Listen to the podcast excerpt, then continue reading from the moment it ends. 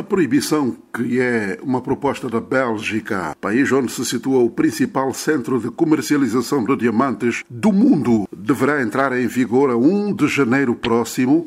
Os G7 constituem 70% do mercado de consumo de diamantes, deixarão de aceitar diamantes da Rússia, um dos principais produtores de diamantes do mundo. Em Angola, a sua indústria, apesar da ligação que tem com a gigante empresa russa Alrosa, uma fonte da estatal de diamantes Endiama, sem gravar entrevista, disse não acreditar que haja qualquer impacto desta medida ao negócio de Angola. Outra fonte da Voz da América ligada ao Ministério dos Recursos Minerais, Petróleo e Gás, que falou também sem gravar entrevista, disse que Angola não compra nem vende diamantes à Rússia. Segundo aquela fonte, os diamantes produzidos em Angola são certificados por uma firma designada PK, da qual a empresa russa Alrosa é sócia, mas a venda dos diamantes de Angola é feita no mercado internacional sem qualquer participação da Rússia. Rufino Shinde trabalha no negócio de diamantes. É da opinião que, pelo nível elevado de produção que a Rússia tem em diamantes, não há como esta medida não afetar a indústria diamantífera angolana. Há momento que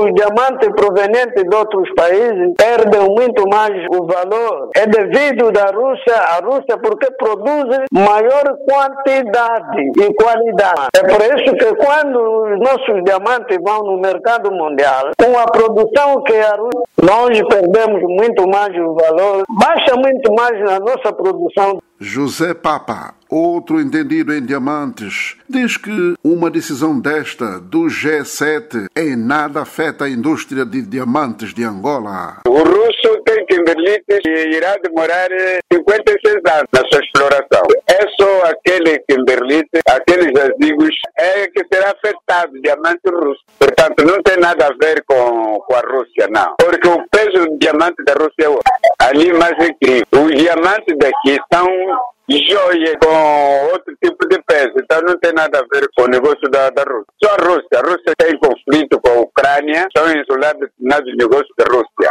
Este é angolano. O russo está aqui como operador. Não tem nada a ver com esse riqueza. E tem porcentagem do trabalho que ele faz. O investigador Aleixo Sobrinho, do IDD, o Instituto de Desenvolvimento e Democracia, entende que tanto faz. O negócio de diamantes em Angola é um negócio dos mais frustrantes que os cidadãos podem pensar que existe. Grande parte do território das bundas está sob controle dos generais e dirigentes do partido no poder. Para nós é mesmo indiferente. CIRS não nos têm beneficiado da mesma forma também que não nos pode afetar. A produção de diamantes em Angola beneficia um grupo de indivíduos que ostenta a riqueza. A empresa russa Alrosa controla oficialmente mais de 32% da mina de Catoca, juntamente à estatal angolana Endiama, com a mesma percentagem, sendo a maior acionista na considerada a quarta maior mina de diamantes do mundo. Manuel José está em Luanda, para a Voz da América.